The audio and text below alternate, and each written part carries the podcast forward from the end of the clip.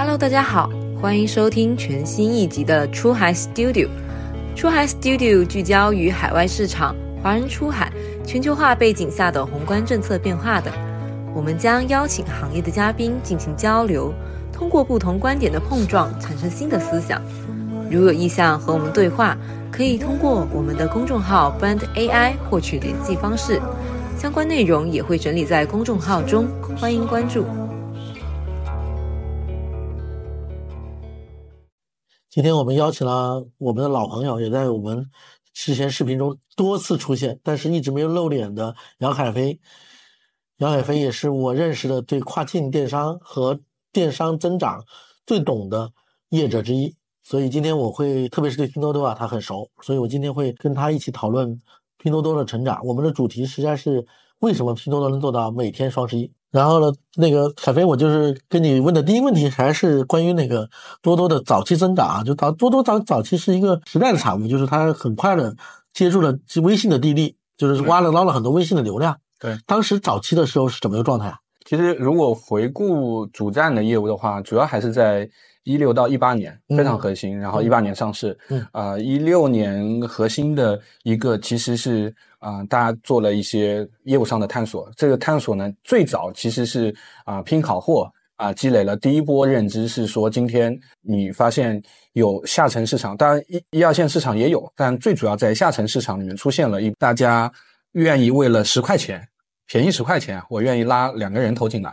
啊，那你折算到单个人头去发生一次购物，只要五人民币一个获客成本。那在一六一七年的时候，这个获客成本极低，所以这个是极大的一个发现。然后当然再结合就是拼多多从啊拼好货的水果模式到的实物电商，就我们今天跟阿里的淘宝和天猫类似的这个啊过渡，其实是做了也。第二个决策就是我们发现，除了获客成本低，第二个就是我们发现，在这个获客成本低的啊情况下，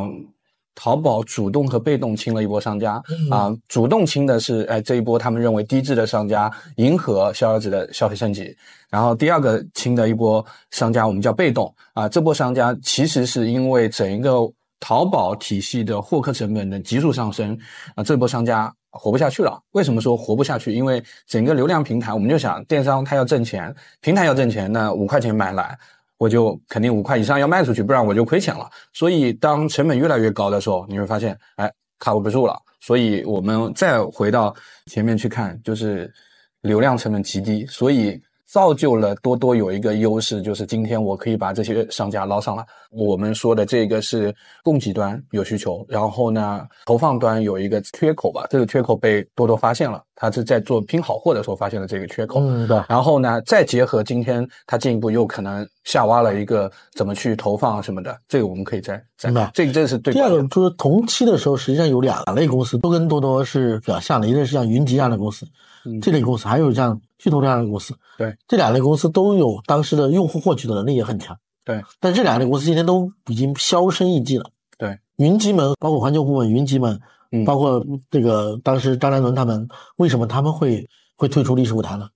呃，我觉得核心啊，就这个，我们去看啊，黄峥过往的一些公开采访，他其实一直在强调的是拼团啊，拼这个模式其实是工具，它是一种玩法。其他几家呢，其实确实在工具上玩到极致，所以你看，趣头条上市了，嗯。啊，那嗯，像那个啊，当然它最早上市是通过网站的形式，后面做电商的，对啊，那如果主要是云集他们，对云集嘛，那最后云集也上市了，啊，最后我们再去看拼这个模式，或者是裂变这个社交电商这个模式，确实在工具化这条路上，它是能支撑一个啊，至少比如说几亿美金或者十亿美金级别的一个，但是你要往上。啊，今天你一定会遇到像淘宝啊、京东，所以你如果要做大，就到百亿、千亿的时候，一定回归到电商货架电商的本质，多快好省。OK，所以工具只是完成了第一步，获客成本。因为趣头条跟云集他们没有形成多快好省的心智。对，对，或者是说这个心智的构建是慢的，而且以及你今天多快好省，你不可能所有都做到，所以你一定要找一个切入口。那。呃，多多选择的是省省，OK，对这个非常关键，因为这个，而且这个非常关键的一个点是省，这跟刚好契合了我们前面说到的是用户群，用户群这波用户群为了十块钱它会拉用户，拉用户，呃，这个是一个点。然后第二个，我们说到的掉的那波商家，其实也偏低质，也偏呃省的逻辑，省的逻辑卖的逻辑，对，呃升级的反面。对，对对是，所以这个省反而是跟前面那两个就能契合在一起啊对，你不 match 的话，你其实去打高价用户或者也是升级的逻辑又不通。所以这个省刚好前面的环环相扣。你你就我觉得在一六一七年在电商的竞争和崛起的过程中，一定是。不是单向能力啊，嗯。啊，这个你其实看云集啊，看那个趣头条，他们其实还是单向的，流量能力超级强。对。对，但是他们缺了一有其他的能力，以及对于时事的认知，就是今天多多比他们多了可能三项、四项能力，所以你这时候就单项能力的冠军跟呃几项全能那不一样，所以我觉得多多是核心把其他能力也补充起来，对对。这个呃，我觉得是关键。多多还有一点我感觉很深，就是它的用户体验要远高于它的对手，对，这个是我觉得不，他说他退货呀，对他这退款这件事、退货这件事都都做的极度丝滑，对呃，我觉得这个我们更多的是从用户视角，嗯啊，当然，嗯，为什么啊、从哦对，对用户视角的尊重是比别的要 care 要要高一个量级，对啊，就是林像你刚刚说到的嗯，更多是用户视角。对其实对商家而言，几个平台呢评价最最低的是多多，对，但用户视角评价最高的可能是多多啊。明白当然，呃，有换个思路来说啊，为什么说啊多多这么香啊？大家都说拼多多真香啊，包括 iPhone 真香啊。核心的逻辑就是，今天我们去看啊电商竞争竞竞争来说的话，一六一七年的电商其实已经是相对标准的。一个电商，就是呃，京东和阿里已经把电商的整个流程趟的差不多了，所以它已经标准，创新呢也没有那么强了啊。我们从产品经理也能看到，最早人人都是产品经理，到后面产品经理都都都泛化了，都是一堆人了。所以这里面其实你的创新的逻辑就弱了。这时候呢，你其实要在呃挖掘的过程中，其实你更要往嗯、呃那个用户端走啊。我们叫多多内部有一句话叫改进型和变革型业务。对啊，电商已经成为了改进改进业务对，然后阿里、淘宝出现的 eBay 当年是叫变革型业务，变革型业务更偏供给驱动啊，改进型业务需求驱动。变革型里面我们最熟知的 iPhone，可能我们看到今天芯片，对，那这些我觉得核心是供给驱动的。那呃需求驱动这一波呢，其实你一定是占用户那一端了，所以这个也是。结合了多多的那个逻辑，那阿里其实是供给驱动的，虽然都是电商平台，但是当年你去看淘宝，它做了一件事情，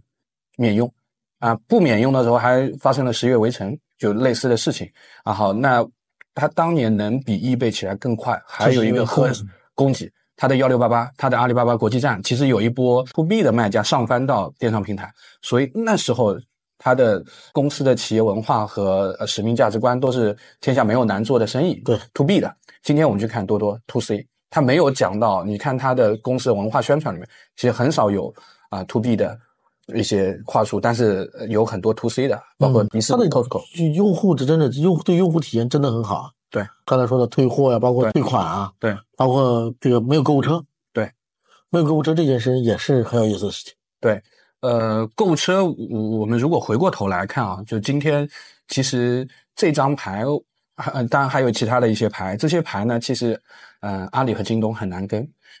淘宝、京东上啊，已经购物了很长一段时间。我的养成的习惯就是加购以后，然后一起打包下单。嗯，我在多多上。哎，这个习惯其实因为我是一个新的平台，所以我可以这么做。那当然，这个又契合了一个，我觉得它的很多点都是环环相扣的。它契合了一个，我做低价、做省、做单件包邮，嗯，OK，没有购物车是没问题的，因为反正我真实的购物过程里面没有购物车是最最顺的最顺的。嗯我们有时候要用购物车，很重要的逻辑是因为你满多少以后可以满减或者包邮，但今天多多所有的折扣已经硬折扣在商品层，对，所以你不需要满减。第二个，你我物流费也是免邮的，所以你就不需要。然后这个又契合了当年的微信体系的红包嗯里面，其实大家都是小额的，没有特别大的。那这个呢，你你你去单件去买的时候，特别那些哎，我没有银行卡，但我微信红包确实有钱，让他第一次产生一次购物。这个今天跟他做跨境有一样的，就今天我先让你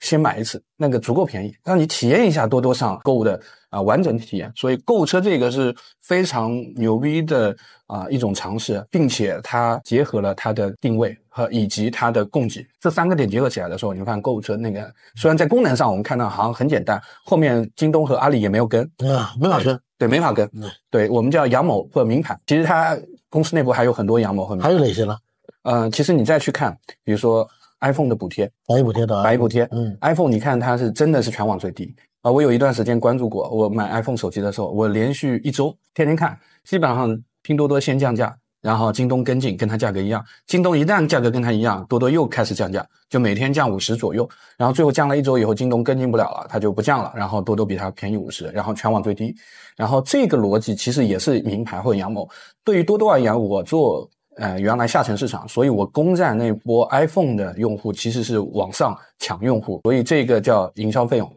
但是对于京东和阿里这波用户，这几年要把钱挣回来了。但今天因为多多的补贴啊，我今天又要去掏钱去补贴这些用户了，所以这个你又发现啊，真金白银补的时候，京东和阿里的动作又会受限，这也是一个羊毛。百亿补贴是一个真的是神来之笔。对，神来之笔。百亿补贴这个出品的前后有什么故事吗？百亿补贴，我当时记得跟一些业界的朋友交流的来源是说，今天大家都想说把客单拉高，那客单拉高高的有一个核心逻辑是，那我把高价的拉进来，那高价里面每个品类里的高价单品类来看的话，它一定是具有一定的品牌溢价能力的。啊，那品牌溢价的话，今天多多的心智还是弱。他们访谈了大量的品牌以后，品牌都有一个顾虑，觉得多多这个平台还是低价心智。然后呢，内部就探讨说，我能不能开辟一个战场？这个战场呢，就是圈在一块儿，我先核心的捞一些品牌进来，这些是大牌。然后刚开始啊、他们做了一些呃动作，当然后来也也是非常知名的一些消息啊，就比如说特斯拉投诉他们。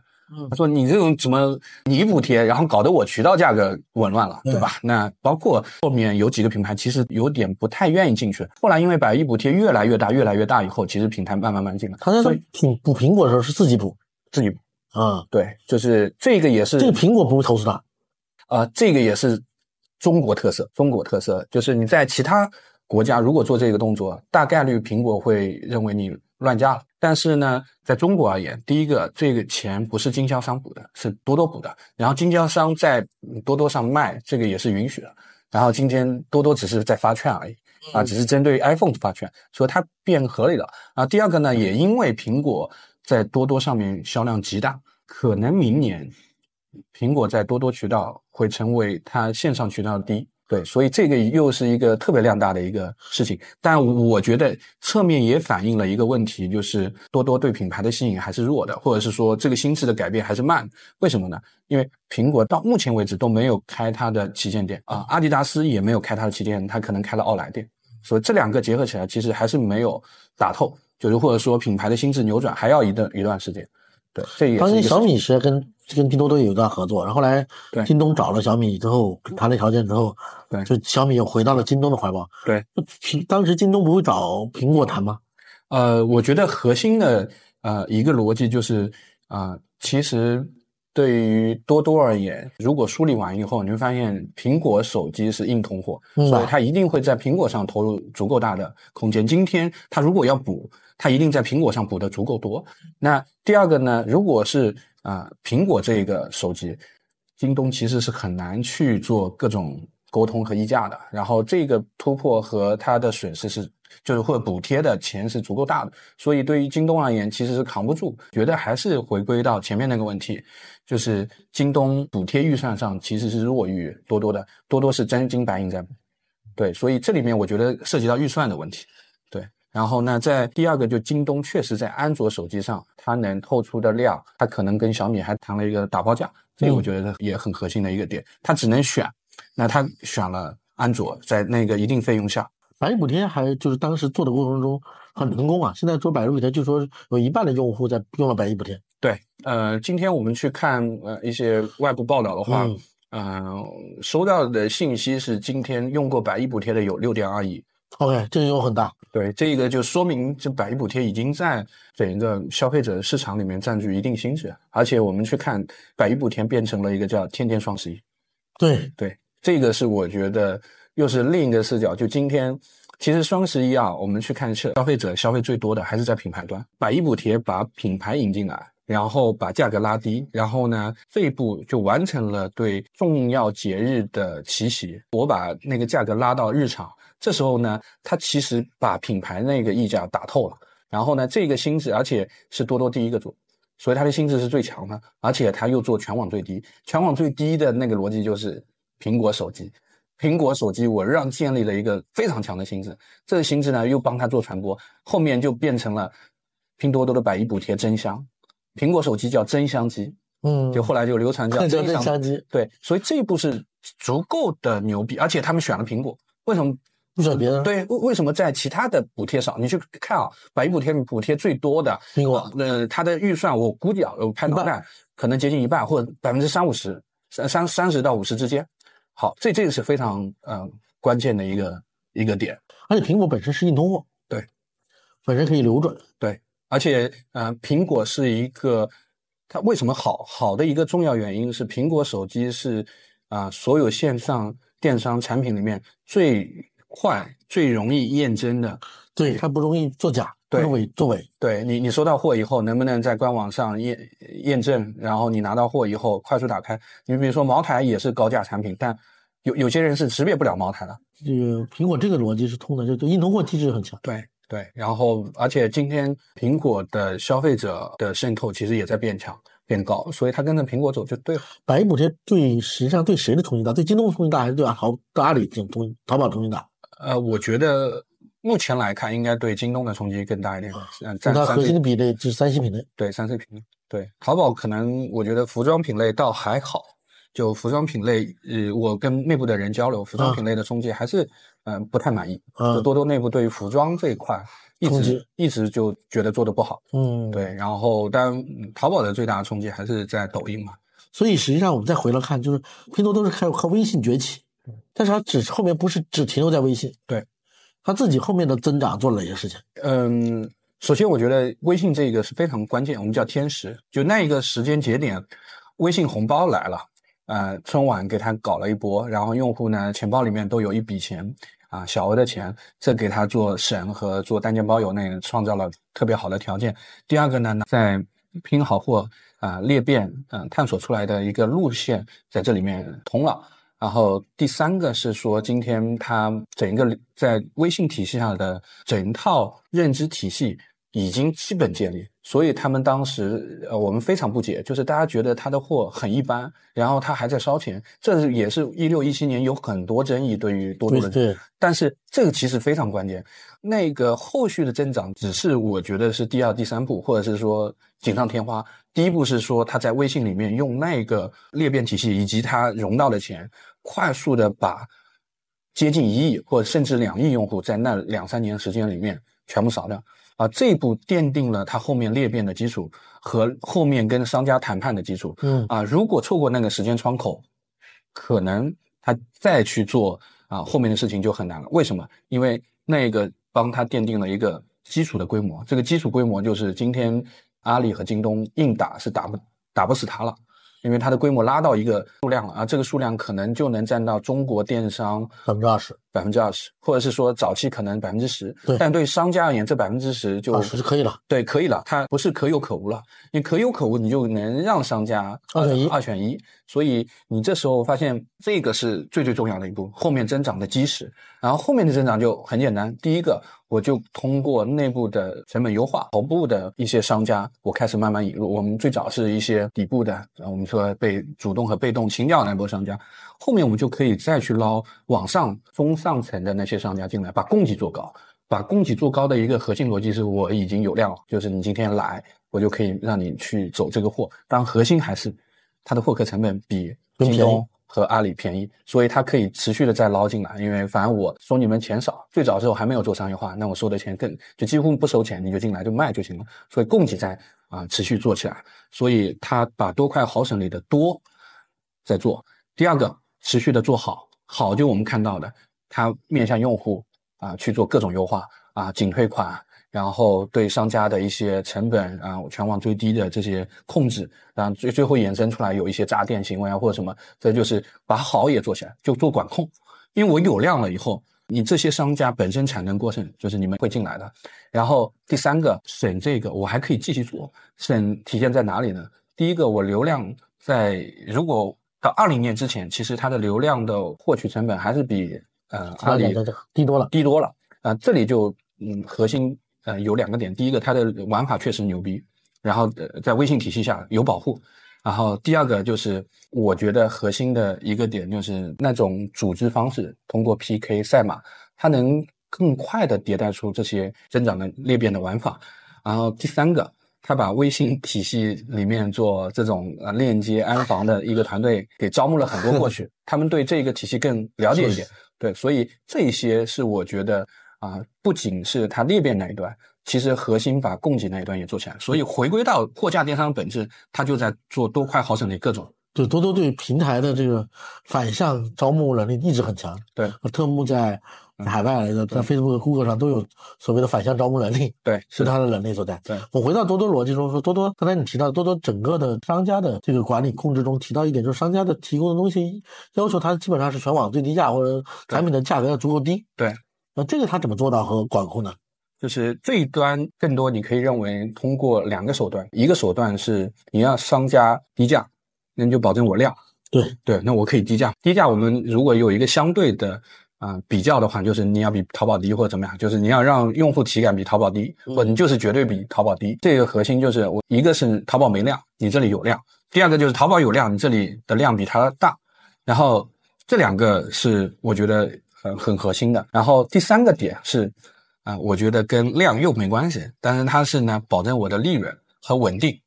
对，就是有量我有利润。好，我们回过头来，它怎么保证有量啊？第一个就是，如果我们去看淘宝清掉那一波，主动被动清掉那波商家，那他就是淘宝没量了被清掉了。对，然后这里这里有量，那我肯定愿意玩嘛。那你就一定保证低价，而而且这一波就是低价的那一波，或者低质的低价。啊，当然后来就演进好的那个逻辑，就从低质变成质量更好了。那这是淘宝没有，我这里有，你就来嘛。然后第二个就淘宝有，你这里量要比比它大。这个核心就是它在一些流量分发的过程中，它做了一些算法的控制，而这些算法控制是在品维度的。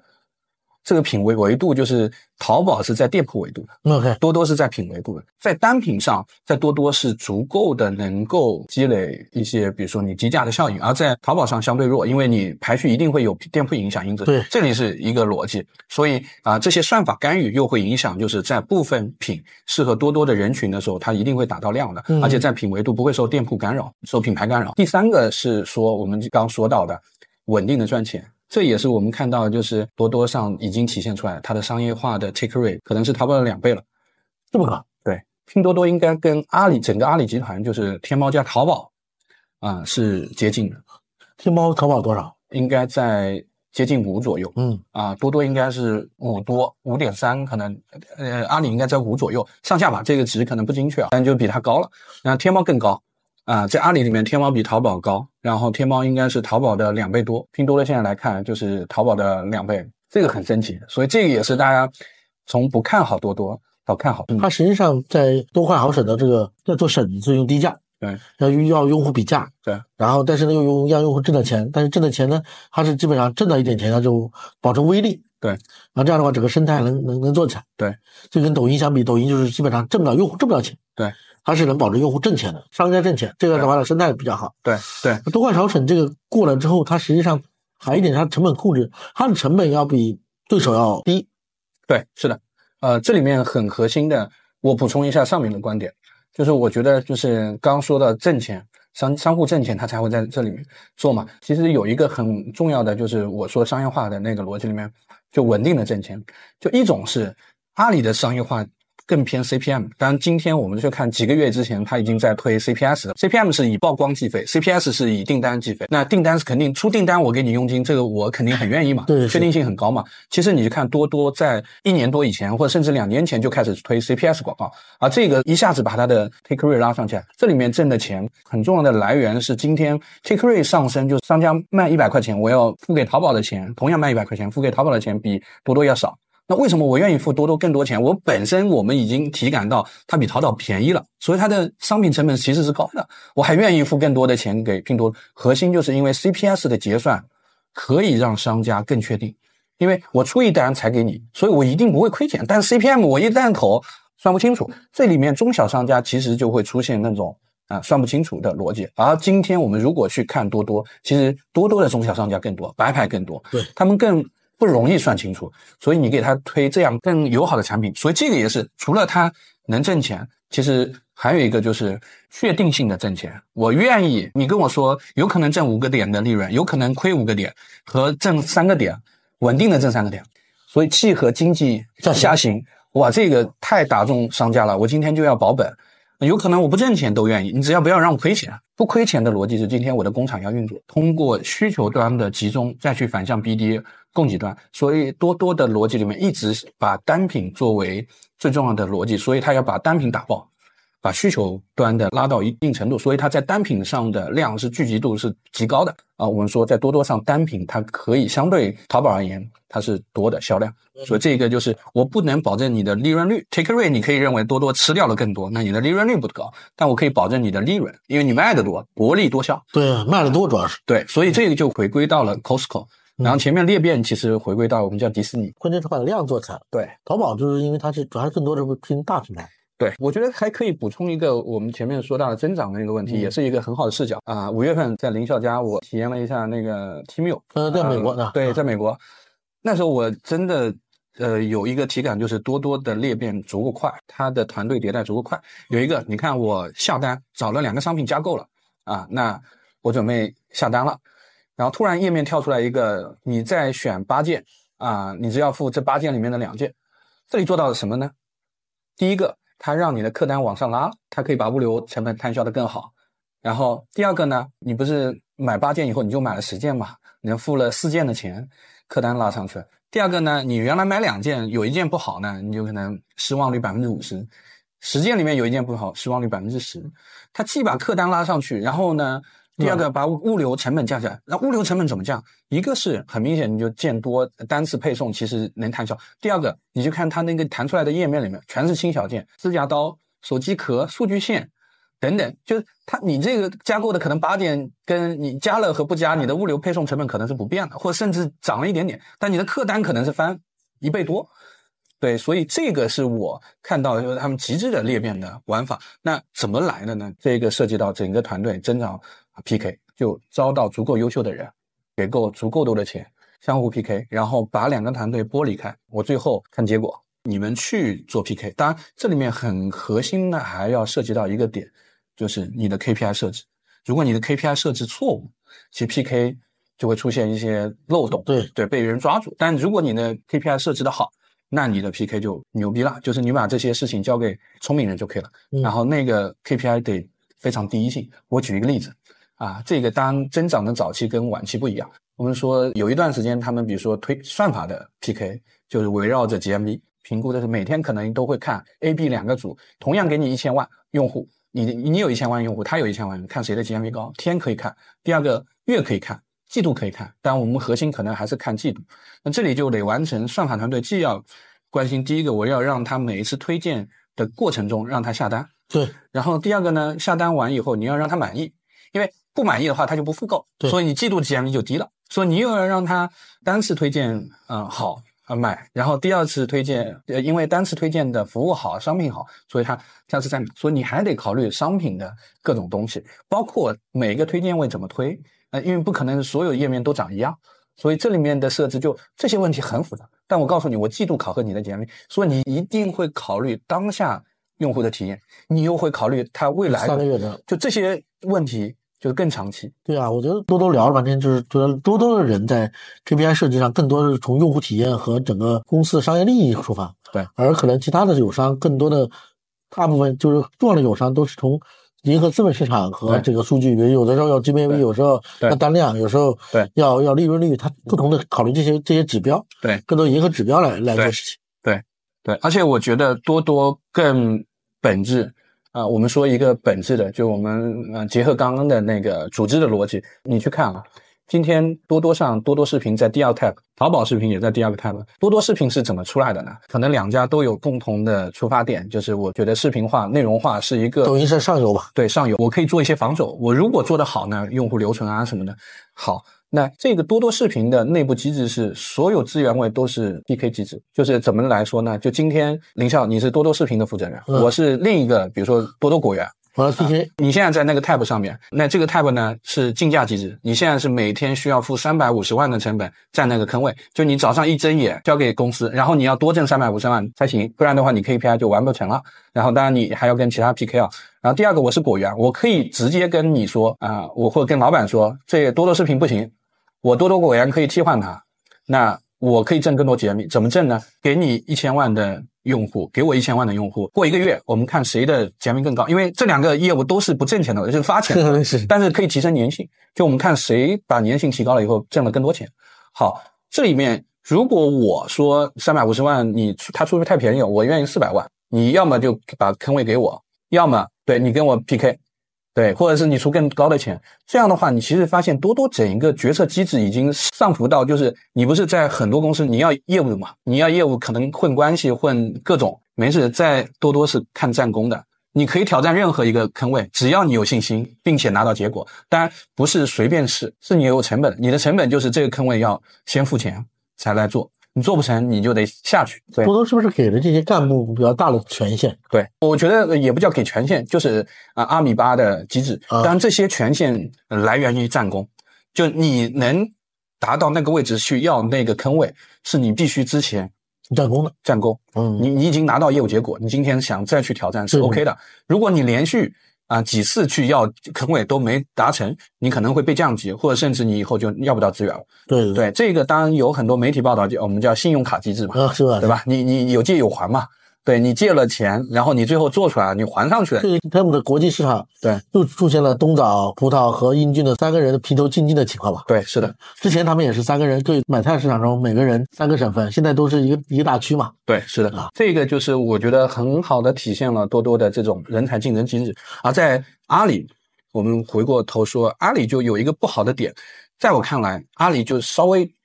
棋慢一招。什么意思呢？我拍脑袋的，不太确定。就是淘宝今天啊、把淘宝视频放在第二个坑位，大概率是看到了多多，他去做了测试 A/B test 啊、发现长期的效果是正向的，他就把淘宝视频放在第二个坑位。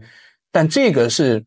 棋慢一招，人家探索出来你就去跟，所以所有的多多的增长策略，因为这种 PK 机制、冗余机制跑出来，所以它永远跑在你前面，这就很麻烦，你就永远跟着屁股后面。当然，这也是淘宝，就是它不会。过于落后，这个就是呃，我觉得现在市场上对于阿里的，我觉得是短期过分看低，长期来说，我觉得还是有一个慢慢慢慢的过程。然后这里面，我觉得阿里也有其他履带业务嘛，所以我觉得呃，回过头来再讲一下阿里，确实慢一点。今天还是主要讨多多啊。，对，嗯，多多的人要比阿里少很多，在同样主单业务上，对，是的。多多号称说说特步以外的业务不到一万人。对，是的，嗯，我们今天去看多多，看我们刚强调的推荐搜索这种业务，比如说以推荐搜索加起来，我估计五百人不到。你看阿里有一个搜索事业部啊，对事业部你就想一想，可能就几千人几千人嗯往上了，十倍人手，对。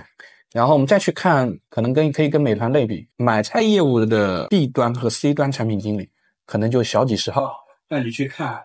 可能美团买菜业务里面乘以二、乘以三都可能不行。看这个类比的时候，多多考在第一名，而且有一些非官方渠道在说多多其实是赢第一名而且盈利，然后人还是你的三分之一，是你的这这个就很难受了。而且我们今天看他的人效和他的组织牛逼之处就是，他把百分之七十的人，林像你说的三个最强的都被抽走了，然后现在业务还还在第一位，这是它的优势所在。对，我觉得嗯确实像外卖、买菜，然后到店，其实都是你选择了一种，其他几种可能就不选择了。对，对，所以这个是美团的劣势。对多多的优势就是核心，我觉得最最关键的就是我们前面又聊到的那个问题，它有一个基础盘，就主站业务的一级别的用户，他在做其他履带业务或者是延伸业务、零售延伸业务的时候，他非常自然。对，从从 T 加 N，然后到 T 加一的买菜，到未来的 T 加零的即时零售，我就是非常自然，而且从国内到延伸到海外，都它都是非常自然而且不冲突的业务，嗯，就是做的很顺。而且就是从主站到买菜是仓配的业务的延伸，然后从买菜到 t m 又又是组织复用了买菜的仓配，对，因为主站其实没有培养它的仓配能力，所以这个我觉得是组织在每一步的时候都好像没有踏错，就我们感觉可能也有时机因素，但我如果去回顾的话，我觉得我更偏向于认为多多的这家公司，他们在核心的管理层其实有非常清晰的零售认知的，以及怎么走。对，从比如说 T 加 T 加 N 到 T 加一，嗯为什么没加没做 T 加零，而而是反而马上去做跨境，而且把 T 加一的业务的人核心人抽到跨境？我觉得他们认知里面就是所有的投入里面算账以后，跨境是未来 ROI 最高、增速最快的业务，所以马上，所以我觉得，呃，我们刚探讨了组织的东西，刚前面回归到核心，他的认知也非常关键。对，那就找到他两个创始人和找核心创始人，找王真对和他的兄弟们。对，啊是的，是的，就黄峥整个公司就是以黄峥为主的大佬进程，然后阿布啊、沈磊等等配合的一个体系。对，我觉得，嗯，这家公司在核心管理层面有几个特点。嗯，第一个，黄峥这个人特别有特色，就是你过过往的经历来说，就从从他啊、行外到浙大，然后到那个威斯康星，然后到谷歌，再回国创业，然后欧酷、乐奇、寻梦、嗯拼好货、啊拼多多，然后买菜、提米。你你如果再去解构一下他的每个业务上，或者是在探索的过程中遇到的人啊，我觉得呃构成了这个创始人特别有意思的点啊。行外最早接触外语体系和海外的一些视角嗯视角。第二个，浙大九应该是九八年接触电脑和互联网，嗯啊，跟王兴那一波是一起的。对，然后结识丁磊，并且丁磊介绍段永平啊，接触资本市场。我觉得跟巴菲特那一次他自己的总结就是啊，开天眼。开天眼，简单和相信常识。对所以我们回归到他的历届的很多次采访，他一直在讲相信常识这件事情，简单，呃，简单贯穿于整家公司。就只有简单才会反时间，只有反时间才会快，只有快才能在恶性竞争下快速涨到一定规模，才能不被别人快速碾压掉。所以这个又跟黄峥的当年特别契合。当然后面跟所以从我们回到逻辑说，双十一实在是嗯是不简单的，因为它特别复杂。对大家双十一要有什么指挥室，要有罗盘，要有数据统计，要有 BI，对甚至是逍遥子建立一个比强大的 BI 系统，对对吧？数据中心体系，对所以这个双十一这件事是是不简单的，对，是吧？对，而且这个产品在比如平时卖这个价钱，到了双十一卖另外一个价钱，对，这反常识，对，就是它本身来说，但是那如果它在一个渠道里就是卖这个价钱，对，长期在这个渠道里卖这个事情，简单而且符合常识，而且可信赖，对，我觉得就是简单而且符合常识，还有一个是可信赖，这几个词在黄峥身上实际上慢慢慢形成他的逻辑。对，而且我觉得就是简单这个逻辑，或者黄峥的过往决策里面，嗯其实有很多就是他做着你的反向，做着阿里的反向，对，就是这样的话，或者是做着京东的反向，这时候就反而是更差异化的啊。然后呢，这个又本身就是非常本质的决策啊，这个才能说在那那个时间节点能长出来。包括我们前面说到的啊，去购物车啊，去去在微信体系下，然后包括百亿补贴啊，因为你做双十一，我就不做双十一，因为我我硬要跟你去 PK 双十一，我的话语权，我如果跟你做同样东西，在双十一里我要最低价，但是你是我的两倍，这时候你的议价权肯定比我大，所以用户今天呃能选择的时候，你一定在你这边的低价比我多，所以我硬要跟你 PK，其实就是跟你硬扛，那我还不如换一个视角，你不是做双十一吗？我就天天双十一，嗯，我给你反着来，对你特殊节日，我我就反而没有那么强化，我就在每一天强化。对，然后第二个就是我们说的，就是比如说当年的微信体系，其实已经讲过了，就是你嗯去裂变做低价做包邮，你们不做，我就捅破窗户纸，你们都不不包邮吗？我就包邮，五块钱我也包邮，就这个是当年极致的给到我们用户冲击的。对，九块九包邮是吧。对，嗯而且我觉得这里面简单的点就是价格打到底，到今天阿里是很难了嗯，它没法再把它简单化，因为讲简单化那个逻辑被多多占了。当年是我们在多多体系下看到的价格是淘宝的，比如说一半不到，今天淘宝能做到拼多多一半不到吗？不可能做。不到啊。对，所以这时候用户迁移就难了嗯。当年迁上去是迁到多多是容易的，今天多多你想捞到淘宝就更难了。所以这里面再结合我们说跟商户的配合，怎么把 take rate 做高，而且我觉得黄峥牛逼之处就是我们说简单和极致，就是他一直坚守在零售领域，他没有碰其他。对，阿里是挣了钱以后，他还做了很多其他履带业务。当然，嗯我觉得跟当当时的时间节点有关。当他所有的东西都聚焦在零售这个业务的时候，他会做得更深，他的团队的认知复用性更高。对，然后而且一旦你在嗯零售里面扎的足够深以后，其实你对于各业务线的触达和就是零售本质的一些东西的探索，你零售本质是在多换调整中提供好的服务。对对，就是我们买 iPhone，呃，我们肯定希望 iPhone 便宜，但是一定是要正品。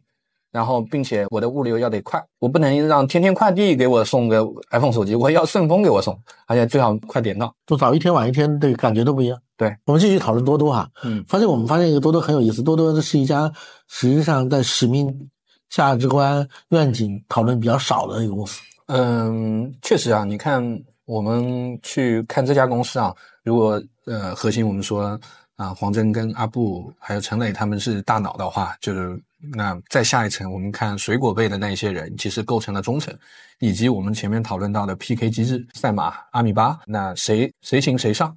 啊？这个逻辑之下，我们到下面的时候，其实啊，我们就发现，呃，最强调的是叫简单执行，不要乱动，不要去做过多的讨论，包括讨论公司的数据，讨论公司的业务，你们就闭环在自己的业务下。那有很多人评价，就这个叫。高质量的螺丝钉，因为他们招的人其实还是比较相相对优秀的啊，给的薪资也不错。那我不需要你去过多的去讨论，因为这个也是核心内部有一些探讨说，今天开会和讨论的逻辑是最后开会讨论能形成的认知和决策会大于不开会啊，以及 RY 高。那最后我们发现，啊，我们说黄珍家下面的这一可能一百亿以内的中层。已经把核心的逻辑中心化的方式做了决策，而且他们的决策质量比你在下层做开会已经高效很多。当然，我们说这个也跟我们前面讲到，啊，从一六一七年拼多多去做主站这个业务的时候，零售其实已经呃创新没有那么多了啊，已经相对标准。但呃，我们说再去呃看一个反面啊，那就是像字节这种业务，就它其实是偏创新型业务的，它需要冗余到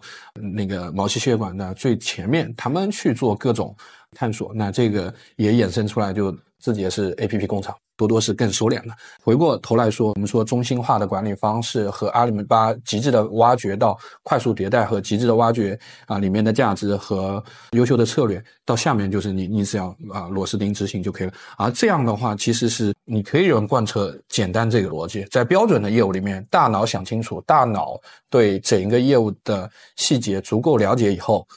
你下面的人只要。拧螺丝就可以了，我流水线就行了，因为我知道每一个我怎么去度量每一个业务的情况，那你们去迭代就行了。那这里面我们就延伸出来，就是就会很少谈论使命、愿景、价值观。我这边更多的是说，你今天来，我给给够你的钱，然后你你在这边。啊，完成我确定性的任务。这个最后我们看再去看他的招聘的时候，他其实也有一定的倾向性，就是筛选怎么样的人，对于比如说呃短期之内对于薪资、对于回报啊现嗯现金回报。更啊重视的这群人，可能更多的留在了这个体系，而有一些啊本身可能嗯跟家庭环境啊什么，就对于现现金回报更啊要求更渴，对那一波人其实就离开了啊。这有一一波核心的人就是这波人啊，这波人你发现他们在竞争策略里面，他们更渴望证明自己，对，然后这一波人就构成了拼多多的底层。这个也是我们看到今天中层，我们说阿米巴竞争那一波，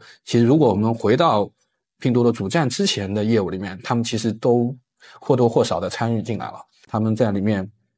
进行 PK，慢慢成长上来。其实有很多在这之前已经证明了他们能力很强。比如说葡萄，其实是娃哈哈最年轻的厂长，后来加入了拼多多。对，然后像嗯，还有几个，其实在其他，比如说在嗯阿里啊，他们可能最年轻或晋升非常快的 P 八、P 九。有一波是这样的人，然后浙大系的他们加入了，这个也是构成了最底层那一波。其实为什么会是这样？就是当年多多的那一批中层，就是从当年那个路径上来的，所以这个路径衍生出今天多多这家公司的极度的控制和简单执行这个逻辑。对，然后我们叫高质量的螺丝钉。对，这个还有一个，我觉得跟这个简单执行也相关，就是你要反时间，你要简单，你要这样拆解的足够流水线，那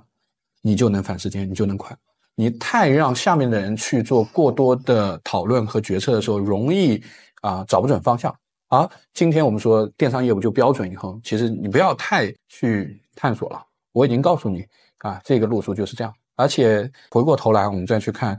因为标准的业务，其实在中层的深度调研的基础上，已经形成了业务的足够认知。这也是我们去看他做买菜业务，去做啊 team 业务的时候，他深度调研了像兴盛、想吸引这些公司，他已经形成了一套标准打法。这个也非常好的继承了多多，就是他们先摸着阿里过河，现在买菜摸着其他竞争兴盛过河，对，兴盛过河，然后在 team 摸着吸引过河。对，摸着石头过河，他们的典型套路。对，典型套路。那中层能完成这这一个了，那下层就简单执行，因为这是最效率最高的啊。核心逻辑就是开会或者其他的一些啊实名价值观的教育不会带来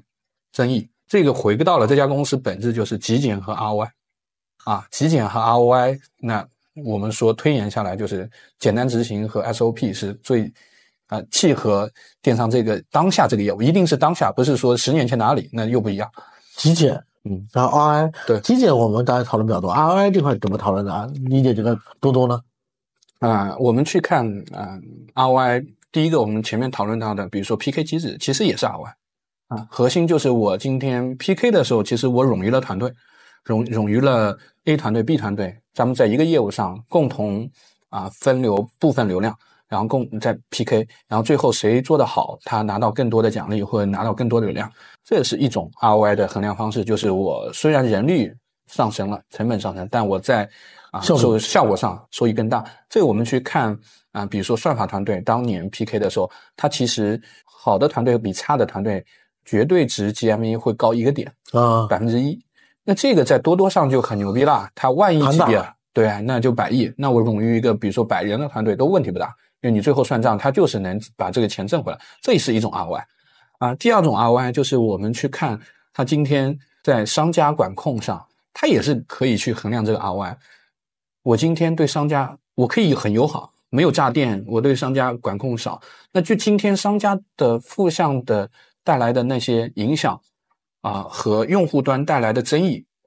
用户端呃体感。和争议带来的收收益，比商家端啊付出的，就是对多多这个平台的负向印象，也是一个好坏。包括我们前面讲到的简单执行下面的落地的时候，啊，让他们不要过多的讨论，让他们只需要执行以及执行自己的业务，这个也可以算 ROI。因为其实很多没有加入过多多的人，其实大家都会讨论，在互联网公司里面，大家都有一有一个词叫业务 sense。就是要有业务体感，那大家要什么跟上下游，我是技术，我要跟产品运营多沟通，什么没有？这都 就这个沟通没没意义，都都信息很隔离，隔离。对对，我不需要你，因为但这里面就是也是算 ROI。嗯，信息沟通多呢，我理解需求更准确啊，但是呢，带来的就是你沟通无效的，你无效沟通或者你沟通争议不不大，效率低。对，就是最后你沟通完以后，你理解了业务，再去做业务，跟啊你不沟通，我告诉你怎么做或做什么事情。最后，后者的是因为它业务简单，业务简单，目标明确，明确就是，并且这个业务呢，别人探索过，阿里、京东很多业务都探索过啊。呃，你的 ERP 系统怎么做？订单系统怎么做？广告系统怎么做？多多，所以还回到一个点，为什么他能这样做？简单的控制或什么简单执行？他们在很多业务上，他们都喜欢电话做的最好的。可能一一七一八年的时候，那时候还是百度蜂巢，我就对标。百度凤巢的某某团队的某某人或者某某团队的人过来，我就可以去做很多事情，因为他们对这个商业化的业务足够了解。对，那我那老带新，新人就不需要讨论。我就是中国商业化做的最好的团队出来的，我们已经趟过趟过五个坑、十个坑了，你们就不需要趟这五个坑了。我告诉你这么做，所以你不需要讨论啊。这个也跟。他们摸着石头过河这个逻辑，因为有石头了，对，你不需要你们去去去去探索了，就是我们先按石头那个路径先走一遍，啊，淘宝走五年的，我们走两年或者一年，这个也是他们内部经常说的一句话。我们在做一个业务的时候，别人已经做过的，我们一定要用它三分之一的时间做。这是对于这这也是一种 ROI 的衡量方式，就是啊，这跟电商这个进入的时间节点也有关系，跟它的业务也有关系啊。那我们说的字节就没法这么搞，字节如果中心化管理，肯定长不出崩了，崩了，对，崩了，嗯，对，所以就 APP 工厂就不是这个逻辑，以及人员这么冗余去搞，字节是另一种 ROI，字节它的流量很值钱嘛，对，它是可以无限的这种消耗流量，对，我觉得嗯概率赔率问题，是是是，嗯。字节的业务是概率低、赔率高，做成一个就牛逼了。但那个偏创新，电商业务在那个时间节点是你大概率知道怎么做的，因为别人已经做过一遍，很多东西都是摸过的，但赔率低。赔率低的意思就又很难，然后呢，你要花时间，没规模又很。本质上把那个零售和对电商业务、对多多业务理解到位。对，就是我觉得回归到我们说，呃，很多公司说做 PMF（Product Market Fit），就是产品市场适配嘛。那我觉得拼多多是一家 FMF（Founder Market Fit），然后呃 PMF（Product Market Fit），还有 OMF（Organization Market Fit），就是他这个创始人对零售足够了解，对零售认知足够清楚。他第二个就是他做的拼多多，结合当下的用户需求和四五六线下沉和微信体系，那个又最适配。他是选择省的那个方向非常适配。然后还有一个他的组织方式，选择了最做性价比就要抠，要怎么样？要控成本，要控 ROI，然后核心的逻辑走通。所以它是三个都契合。认知是零售里面牛逼的，拼多多是迎合更广大人民群众，性价比这一个是最大公约数。又特别适配，然后第三个，它的组织修炼成了最适配的这个方式，而且这一些全部是极简。这家公司的刚刚说的那三个适配都是极简，越极简别人越难打，就你越简单，别人越难打；你越复杂呢，你别人可能越好打。嗯，对，我觉得就是今天为什么西印跟 Tmall 的战争里面，西印是我觉得偏复杂那一派的，用十几年的时间，它是慢慢磨出来。在跟他的原有竞争对手的时候，他很牛逼。但你遇到 Tmall 的时候，你会发现遇到一个更本质，它就是性价比。我又省，我上来就是 最简单那一套给你打，然后我钱足够多，我有规模，然后我知道怎么打性价比这一套，就可以反时间。所以我觉得这个是很核心。今天 Tmall 跟西印的时候打的时候，我觉得 Tmall 牛逼的点就是还是简单，足够简单，足够简单。对，足够简单反时间。多多还有一点就是它除了足够简单以外，整个团队打战力很强。它的战力怎么形成的呢？呃，刚才说的信用卡模式，对我觉得战功文化，对战功文化，我觉得核心的点就是你你看互联网里有一句话叫“打胜仗是最好的团建”。嗯，对，你可以认为一路以来，黄金这一个团队基本上都一直在打胜仗。对对，那从欧库不算胜仗，但是他卖掉了，对对吧？他卖掉欧库的时候有个段子，就是他这跟他说我们终于可以不欠别人钱了。对他当时他就把这个卖的这个钱还给了段永平吧，OV，所以这个公司变成了自己的公司。对，这个公司变成我们自己公司。那这时候他最开始是小屁胡，对，让他自己可以有很好的状态和心态去做事情。对，我觉得就是这这是第一步，然后欧酷的时期，第二步就到乐乐奇，TP 业务其实也不差啊、应该整一个业务就高峰应该在百亿啊收入的水平。TP 做业务也做的很有特点，对，也有他的思考和的想法。然后再到后面就 TP 到衍生到第二步就啊、他的游戏嘛，然后游戏到后面拼好货、拼多多，其实你去看啊，每一步都在变大，嗯好像变得很大，对，让他挣的钱也足够大，嗯足够多。他还有一段，还有一段卖奶粉的故事。啊哦，对，还有一段跨境奶粉，他真垄断了整个中国的这个说，嗯，基本上成为中国最大的奶粉进口一个公司嘛。对，呃，奶粉还有一段，对，奶粉上的真正的有钱的时候，变成财富自由的开始。所以我觉得这个是我看到的，嗯，很核心，就是从嗯欧酷到拼多多到 Tmall 这一段历程里面，公司在变大，员工挣的钱大概率也变多了。然后呢，还有一个就是对这些员工而言，他们看到了更大的业务，看到了更多的可能性。拼多多在一七年的时候，大家发现他的那些员工发现，有一天我可以挑战淘宝，这是在可能很难想象的，在前几年，现在已经明显可以挑挑战淘宝了。对，今天多多的市值已经是淘宝了市值了，对，因为这个阿里市值才两千亿嘛，对是的。但是它多多已经一千多亿嘛，因为阿里还有其他的业务嘛，所以实际上已经跟所以我觉得这里面是很核心的，公司在变大，业务在变大，团队一直在打仗，而且赢了啊，这个是第一个，就是呃打胜仗。嗯第二个就是你挣到的钱和最后的事情在变大，对。然后第三个是有明确的奖惩机制以及信用卡机制，做得好，你就可以有更多的业务去做。然后呢，你看很多公司，我要做一块业务是老板说做这块业务，那我就做这块业务，然后做好。多多是啥呢？发挥主观能动性，你只要在之前的经历过程中有过战功，证明过自己，好，你就有机会今天去挑战别人的业务。我们去看，比如说在主站上，我是做果我们说到的，我做果园，他做视频，你可以替换他的坑位，只要你告诉我在同样坑位上你挣到的钱比他多，啊，怎么证明呢？A/B test 证明了以后，你就可以取代他。所以在这样的一种情况下，他就是非常好战。包括买菜业务是合并省份这个事情也很厉害，他们说合并省份能够让一个省份能够上千万的收入，对奖励。对我，我觉得这里面有一个特别有意思的点。第一个，他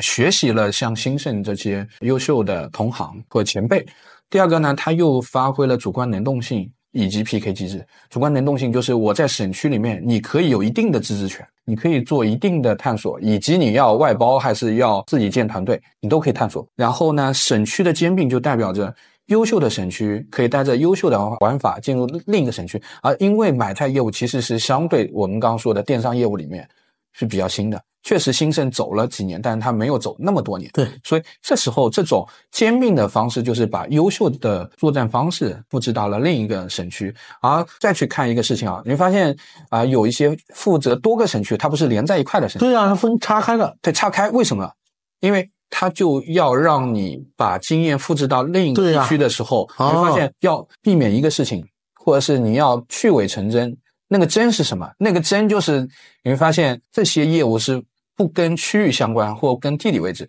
你能把南方的业务带到北方能做成，有一些是真，真是不分区域的。假是什么？就区域性的。所以。那些真的有战功的人，就是他能守个三个区域，让整个组织上升了一层。多多的实事求是要比其他的电商公司要多。对，是的，他怎么实事求是？看那个黄峥的采访里面，就我们说的面子和里子是非常关键的一个。面子里子，讲讲面子里，对对。呃，当年黄峥在那个好像亚布力论坛嘛，还是什么？记者问他，你看多多在做一个水果生意，用户投诉有很多烂的水果，怎么看这件事情？黄峥的回答是说，看水果从农产品的原产地到用户手上，其实会经过很多的地面流通，到用户手上的时候没有烂的水果，为什么？因为地面流通的每个环节，其实大家都会把烂的水果扔掉。扔掉啊，今天多多啊，从农产品原产地到用户手上。啊，有烂的水果是因为它没有地面流通的各个环节，它是直连到用户。我们去看实事求是的逻辑，啊，或面子和理智的逻辑，就是面子是拿到水果是烂的，理智是啥呢？我就把烂的踢掉，不要。我去看单个没烂的水果的成本和用户买到的价格，还是比地面流通便宜很多的。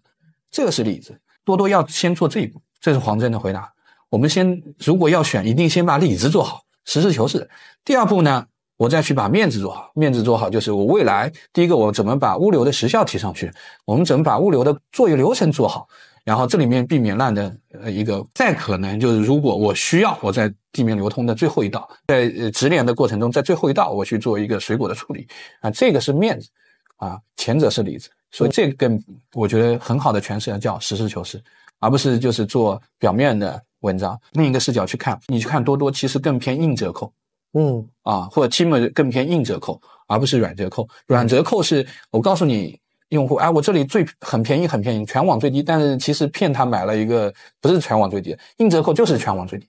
所以折扣就是体现在商品价格上，就是全网最低，你也买到了真的就很多平台都是要什么满减啊，需要各种算，对，算完之后最低，对。我现在就很简单，就是硬折扣。然后这个其实是就牛逼之处，就是你要把硬折扣这个落实到你是老二、老三的时候，你能把它落实下去。然后呢，那实事求是就是我把硬折扣这个落下去。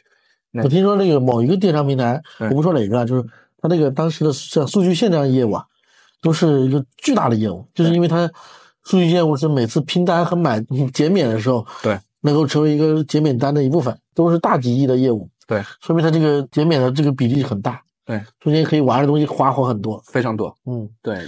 相对其他平台，多多的整个反腐啊，就是说腐败程度要稍微低一点。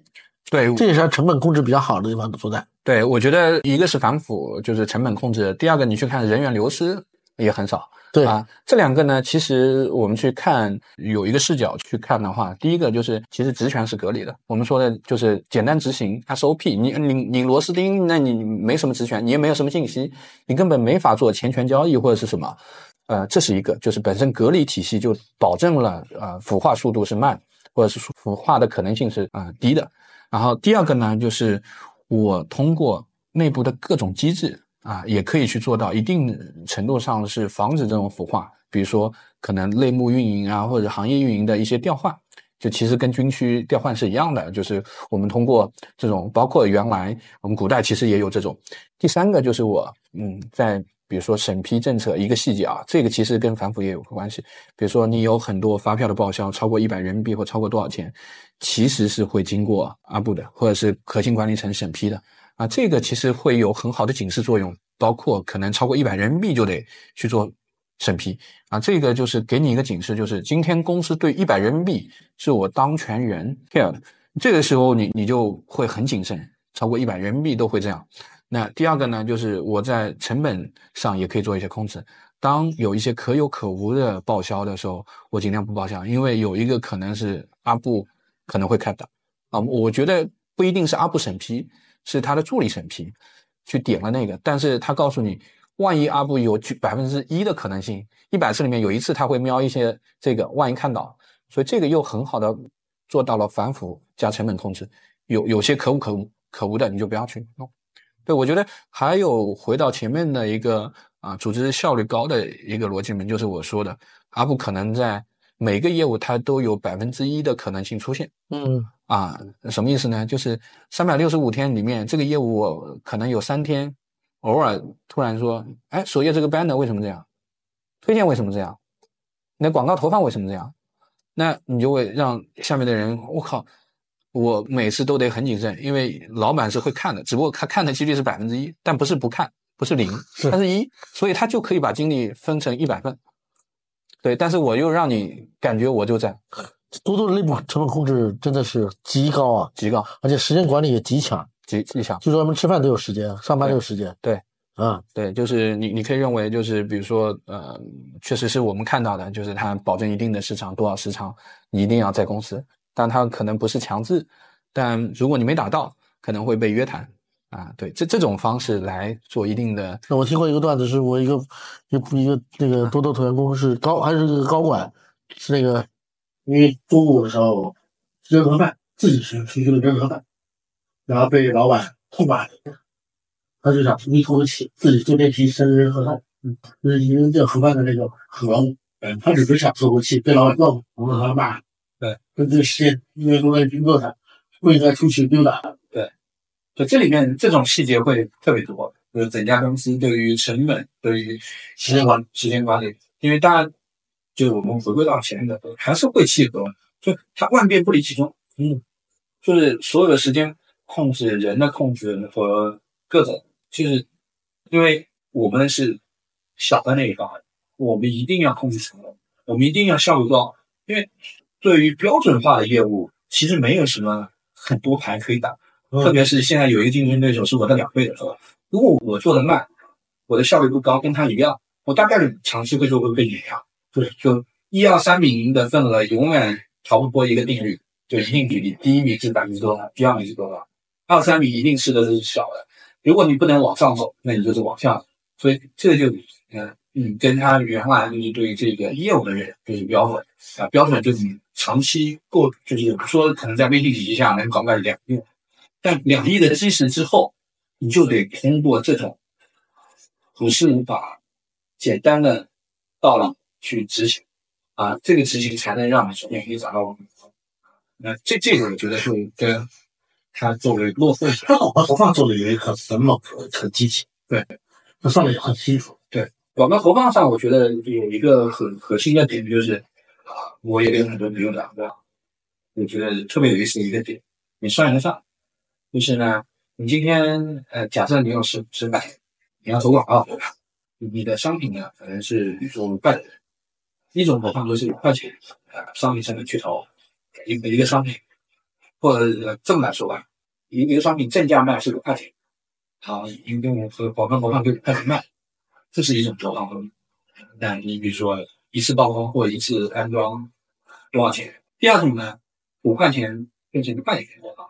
你的安装成本的投放成一定会下降，一定会啊，用户看到一块钱的你就买，很是这个很核心的逻辑就是，今天嗯，你最后算到一个比例，就是你刚才五块钱和一块钱投出去啊，最后用户长期来说产生的利润是一样，五块钱和一块钱，但他一定会选择用一块钱投出去，因为最后是啥呢？呃，五块钱和一块钱，虽然最后我做成的准备和投放成本是一样，但是啊，这个投放的成本，一种是算到商品，给到用户了，一种是给 Facebook、Google 或者是给国内的渠道。那对于多多而言，我最后我一定是给用户是最合适的，合适的，嗯用户会感谢你，会记住你。那渠道是没不会记得你的。对，所以这个非常核心。那如果围绕这个的时候，你们去看多多的很多视频，什么九点九抢一个 Switch，什么九点九抢一个，就我们很难想象的东西。然后他通过这种机制去引流，但确实有人会中奖，但这里面也有一些就稍微有夸大，但这个就是还是直击用户底层的人性的很多点啊。那这里面我觉得再讲它有很多直接用户的点，比如说这个，嗯，他那个发红包的时候是全是直接到账了，对，对，这个都是很击中人心的点，因为你很多人都觉得这个，你我是领能领到钱，但领的钱都要很长时间才到账，对是的，所以他这个是也对他推广做了很多帮助啊。对，就是他有很多直击人心和直接真的是效果奇，就是真的是奇效的东西。相对来说，其他厂商就就各种各样的想法、顾虑和、嗯和顾忌。对，我觉得很，如果回归来说啊，就是这嗯这些点是怎么来的？它这种增长策略怎么来的？我觉得回归到本质，还是它的组织的这这这个方式啊，决定了这个。嗯，就是战功论战功，呃，有论结果，论结果，你要业务就自己打，你你持续的打赢，你就持续的拿业务，拿新业务，拿好业务，嗯，那你就得持续打。那它带来一个问题，可能很多时候会走剑走偏锋，会有，对吧？对，或者是说，这我们看到了一些，嗯，但我觉得核心还是在整个可控范围之内的。嗯今天我们看到大家去聊啊，什么被 Google 下架，什么窃取用户的一些啊隐私或者怎么样啊，那啊包括什么呃呃对商家的诈骗啊或者什么啊，那这些我觉得还是嗯本质上没有没有就是就是就是呃嗯特别违规嗯吧，或者怎么样，呃可风可控风险。可控风险啊，嗯你要允许一家年轻公司在这么恶劣的生生存环境之下，通过这种啊极极度迭代的呃极度 PK 机制去迭代啊，这个我觉得跟它核心的组织方式有关，但我觉得核心那些管理层一定是在把握度的啊，就是就是包括它进美国，我觉得都是对很大的动作，对很大动作。但是它有风险控制的机制。对风险控制机机制，就是今天去看啊、其实就美国的立法体系啊、执行时间周期啊、第三个是今天它这一波货性价比这一波货跟中国的供应链的定位这一波去帮他们解决啊、通货膨胀的啊、逻辑，以及不冲击制造业回流啊，那呃肯定不会回流这么性价比的商品吧？你可能会回流芯片制造、高端制造、汽车制造，但你可能不会回流，比如说服装制造。所以这几个点我们再去看的时候，立法、执行周期、通货解决通货膨胀等等，我觉得是非常契合的，就是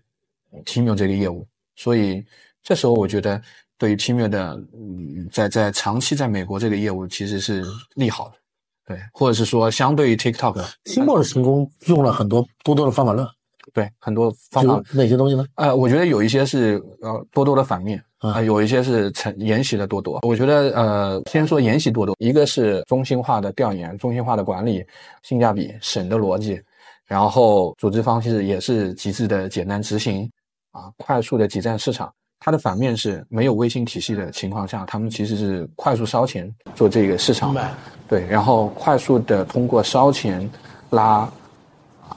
供给和需求。啊，那这里面就这个就是我说的反面。当年他账上的钱是有限，他能靠 VC 的钱，VC 的钱其实有，但没有那么多。但今天他账上躺的是几十亿美金或上百亿美金的时候，好，那这时候如果我衡量获客成本，未来一定会涨。我做最好的方式，我账上多的要现在的钱花掉。对，花掉，我做投资，所以这个跟当年的打法不一样，就是我快速烧钱。第二个就是当年是我明显有巨头，而且这个巨头非常大。今天我们去看环顾四周啊，如果是中国供应链出海的，速卖通、Lazada、西印，嗯，其实都还没有成规模化。对我有一个我有一个机会，就是快速超过他们，快速做做到跟他们一样，超过他们。这时候我就要用钱换时间嗯啊，所以这里面我们去看它在打法上，就是我通过补贴啊用户端一分钱包邮，一分钱包邮，对，一分钱包邮，呃，礼物嘛。嗯然后第二个就是极致低价，快速拉需求，然后通过这个，然后再把供给拉下。就我告诉你，用户端免费随便用，就是我给你一次几乎无成本的试试一下我这个平台。当你收到货以后，它是一分钱，但你发现打开以后，它这一分钱的商品抵亚马逊的五五美金。好，下次我涨价三美金，你还是会买，因为你知道这个值五美金，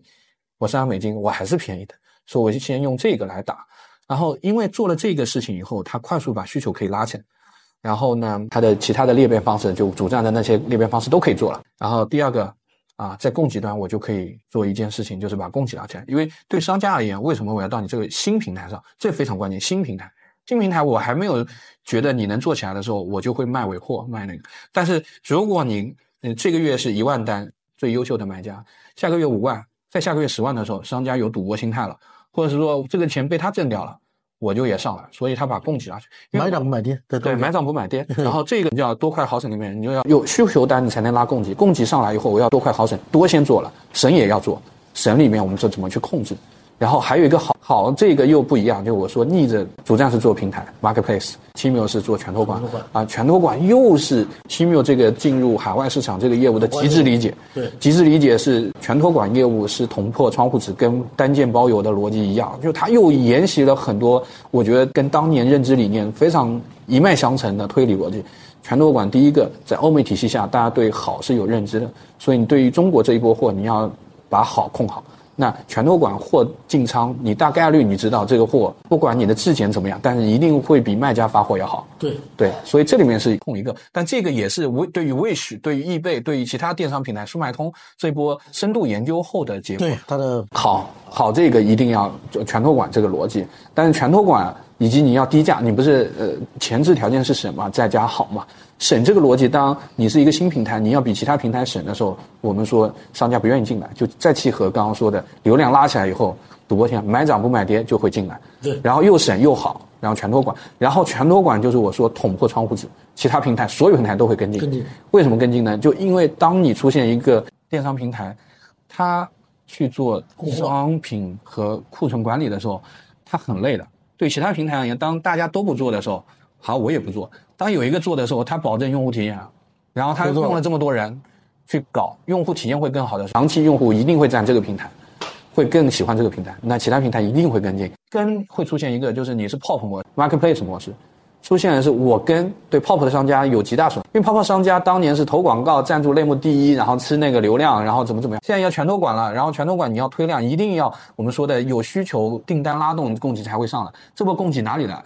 你是不是要伤害 POP 模式？上 POP 模式，比如说速卖通是上市公司，莱达是上市公司，它要去推翻原来的模式，去做 Choice 模式，就全托管模式，左右互搏，然后以及它上市的障碍，就给了多多又一个机会点。我这个模式就是打你们措手不及，你们跟不跟不行，跟了你还有自走，对，然后这个牌呢，名牌，就你跟你你一定会跟。但你跟呢，你会你的成本上升，你的其他业务受损，嗯，所以这个也是一个我觉得又是逆着多多，但是一个非常好的牌，嗯，打出去。当然，这个又是基于啊，对于像啊魏许、易贝他们当年为什么做不起来的深度调研，然后匹配起来以后，我靠，整个流程还是实事求是。对，实事求是。然后这一些就是，呃，我们发现他们不仅是有认知，有认知之后怎么落地，怎么去想供给需求，怎么拉动，以及做低价没有供给。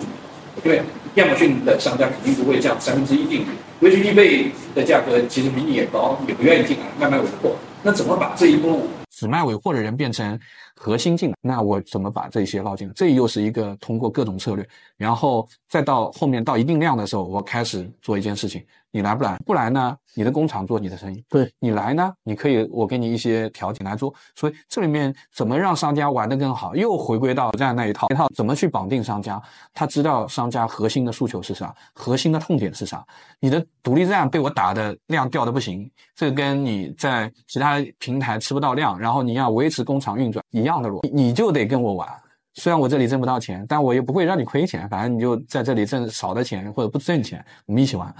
啊，这个又契合当下经济下行，所以你如果再去细看的时候，它对于宏观时局，然后结合中美关系甚至中美关汇率汇率，然后以及各第一批的多多卖家第挣的第一批是汇率差，对汇率差，这就很有意思。对，所以就我觉得这一些环环相扣以后，你发现这个又极度本质，本质简单，又回归到那个了所以本质是提供多快好省的服务，而不是说打着这多快好省的牌幌子呢，实际上做的是实际上不是多快好省，对，或者说让用户很复杂的才能获得多快好省的体验。对，